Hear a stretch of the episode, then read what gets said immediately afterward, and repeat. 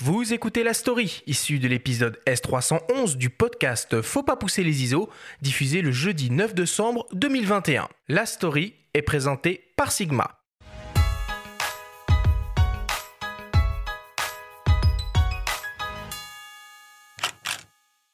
Cela fait plusieurs années que Nick Brandt intègre humains et animaux dans ses compositions. Dans la série Inherit the Dust, la faune sauvage investit sous la forme de tirages grandeur nature d'anciens habitats transformés en champs de détritus ou en usines.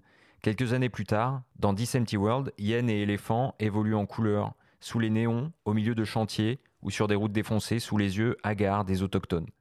Des clichés obtenus par l'assemblage de plusieurs vues.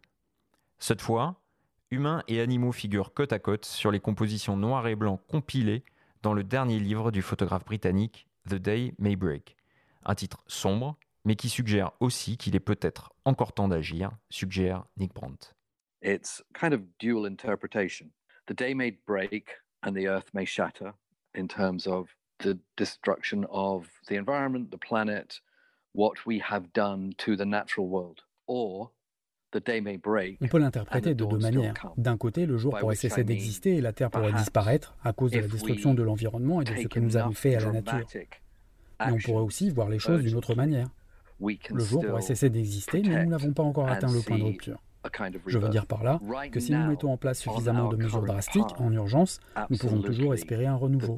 Mais à l'heure actuelle, au rythme où vont les choses, il ne fait aucun doute que le ciel va nous tomber sur la tête. Les animaux photographiés ne vivent plus à l'état sauvage. Ils ont été sauvés et ne représentent ainsi pas de danger pour les personnes qui figurent à leur côté, elles-mêmes victimes de la dégradation de leur environnement ou du changement climatique. Chaque composition est envahie d'un épais brouillard, de la fumée dispersée lors de la prise de vue. From poaching or poisoning or habitat destruction. And the people have been badly impacted by climate change. They've lost their farms, they've lost their homes. In a couple of cases, they Ce sont des survivants. Les animaux ont été sauvés après qu'on a tenté de les braconner, de les empoisonner ou de détruire uh, leur environnement. Les gens ont eux été gravement impactés par les changements climatiques. Ils ont perdu leurs fermes, leurs maisons. Certains d'entre eux ont vu leurs enfants périr dans des inondations ou des cyclones. Mais les êtres photographiés sont vivants. Et tant qu'il y a de la vie, il y a de l'espoir. Quant au brouillard, c'est un artifice visuel qui symbolise le milieu naturel que nous avons connu jadis, qui s'évapore à vue d'œil. Sur quelques images, les animaux sont à moitié cachés par la fumée, comme s'il s'agissait des rêves des personnes photographiées ou d'un souvenir remontant à l'enfance, à une époque où il était possible de voir ces animaux qui auraient disparu aujourd'hui. Dans ce brouillard, humains et animaux investissent le cadre ensemble. Ils sont liés, partagent le même espace, sur une très petite planète.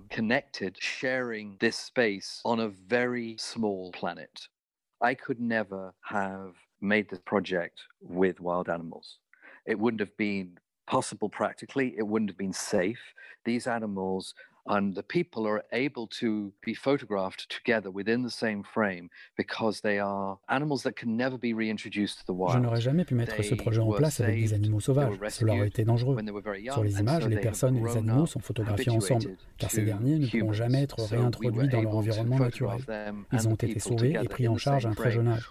Ils sont donc habitués à la présence humaine. Le fait de pouvoir mettre les personnes et les animaux en scène fonctionne mille fois mieux que si j'avais effectué un montage sous Photoshop. Pas de trucage donc, mais un recours inhabituel au numérique pour Nick Brandt, qui préfère habituellement le charme et le côté aléatoire de l'argentique. Mais les conditions de prise de vue, à la fois la météo capricieuse et le timing serré, l'ont incité à privilégier des outils plus récents.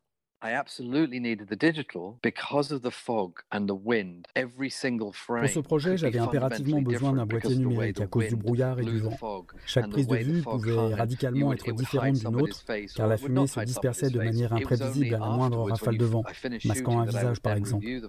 En regardant les résultats a posteriori, il m'arrivait souvent de constater qu'une photo qui me semblait bonne sur le coup était en fait gâchée par le brouillard. La plupart du temps, nous n'avions que 30 minutes pour photographier. Je privilégiais les ciels nuageux avec l'ajout de brouillard. Dès que le soleil pointait, l'atmosphère changeait totalement et cela ne collait plus avec l'effet recherché. Pendant des jours, nous avons eu des successions de ciels bleus. Nous sommes donc évertués à photographier une demi-heure avant le lever du soleil et une demi-heure après le coucher. Il fallait que tout s'enclenche dans ce laps de temps.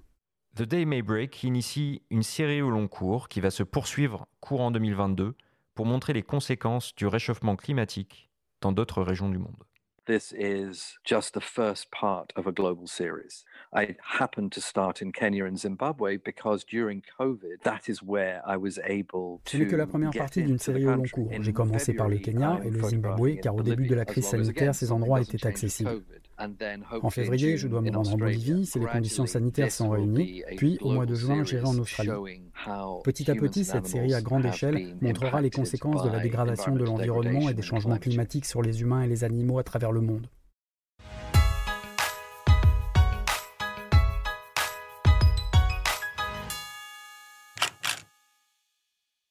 Alors avant de réagir, hein, je remercie évidemment euh, Robert Dessy, hein, qui euh, est la voix française sur ce témoignage de, du photographe euh, Nick Brandt. Benjamin, une expo du coup bientôt en France de tout ça? Oui, la galerie Polka programme une expo dédiée à cet ouvrage, à cette œuvre du photographe britannique Nick Brandt. C'est prévu pour fin janvier, si les conditions sanitaires sont réunies à ce moment-là. On l'espère et, et Nick va faire sa venue en France c'est un travail qui parle pas forcément toujours, c'est assez euh, particulier. D'ailleurs, il refuse lui de se présenter comme un photographe animalier, mais il, veut, euh, il se définit comme un artiste engagé. Il veut vraiment éveiller euh, nos consciences sur l'impact à la fois sur les animaux et aussi sur les humains. Et c'est la première fois qu'il a réalisé les, prises de vue en une fois. en mettant donc les animaux et les humains sur le même plan. Toi, est-ce que ça te, te parle, toi, Laurent, ce procédé? Est-ce que tu connais un petit peu son œuvre? Il y a plein de choses qui me parlent là, sur le, travail de Nick Brantin. Euh, d'abord, euh, euh, je rejoins complètement sa vision des choses sur, sur ben, l'état qu'on fait de la planète et la manière dont on traite et les animaux et notre, notre environnement, hein, parce qu'on a quand même un peu oublié qu'on faisait partie de tout ça et qu'on se tirait une balle dans le pied en détruisant euh, en détruisant la planète, parce que jusqu'à preuve du contraire, on n'en a qu'une et, on, vit dessus et on en dépend. Donc euh, ça, c'est c'est un constat euh, essentiel. Et puis, euh, bah, son combat, euh, bah, ça fait sens parce que moi, je suis assez fan de, de, ça et c'est là-dedans que j'ai envie d'inscrire mon travail dans quelque chose qui a du sens par rapport à. Enfin, chacun y met son, un peu de son histoire et de ses convictions. voilà. et un peu de la façon dont, dont, il perçoit le, monde d'aujourd'hui. c'est un monde qui n'est pas figé, mais c'est un monde qui est. qui est un monde en, destruction, mais j'ai bien aimé ce qu'il disait euh, sur, euh, notamment euh, sur, sur l'espoir qui reste. Quoi. Si, si on commence à, à, changer de voie, hein, parce que j'aime bien cette citation, je ne sais plus qui a dit, on est sur la bonne route, mais dans la mauvaise direction, il suffit de, de Alors Cyril Dion la cite souvent en ce moment, il suffit de faire demi-tour. il suffit de changer de rail. en plus, j'adhère bien. Cyril Dion, je suis assez fan. Il vient de sortir d'ailleurs, on peut, on peut le dire. Animal. le film Animal. J'ai vu qu'il existait aussi un livre sur le sujet. Euh, Au moment où Pierre Rabhi est décédé, bon, après, on va pas faire une nécro, mais c'est vrai qu'il y a tout un univers là à explorer. Euh, ouais, mais se soucie un petit peu de ces questions-là. Mais sur Nick Brandt, sur le travail de Nick Brandt, euh, j'étais assez fan dès le début, euh, notamment, bah, moi, le noir et blanc me parle un peu plus même si on n'a pas le même noir et blanc, mais ni, même, ni la même approche avec les animaux, parce qu'il s'approche très près, euh, sans téléobjectif, et moi je, suis, je reste plutôt à distance.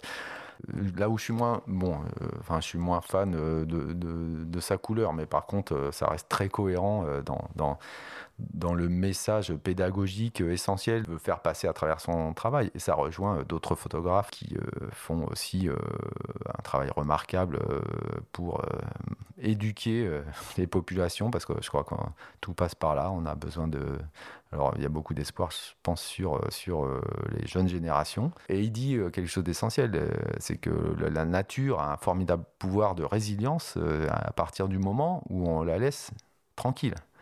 Et, et on l'a constaté, hein, ne serait-ce que de manière assez courte, mais pendant les, les, confinements, par exemple. Le premier le confinement, premier confinement les animaux sont, ont, se sont réappropriés euh, le territoire euh, de manière assez spectaculaire et assez rapide. Et, euh, et c'est comme ça pour le végétal aussi. Et c'est comme ça. Donc, nous, on se les on se les réapproprié de manière tout aussi rapide après le confinement. Malheureusement, oui, effectivement. Mais voilà, donc, donc ça, ça fait sens pour moi. Il a dit aussi quelque chose de là où je, le, je me sens assez proche de, de son discours et de et de son approche, euh, Annick Brandt, c'est qu'il a, dit aussi que tant que l'homme euh, continuera de manger des animaux, euh, il continuera de détruire son, habitat, son environnement, la planète.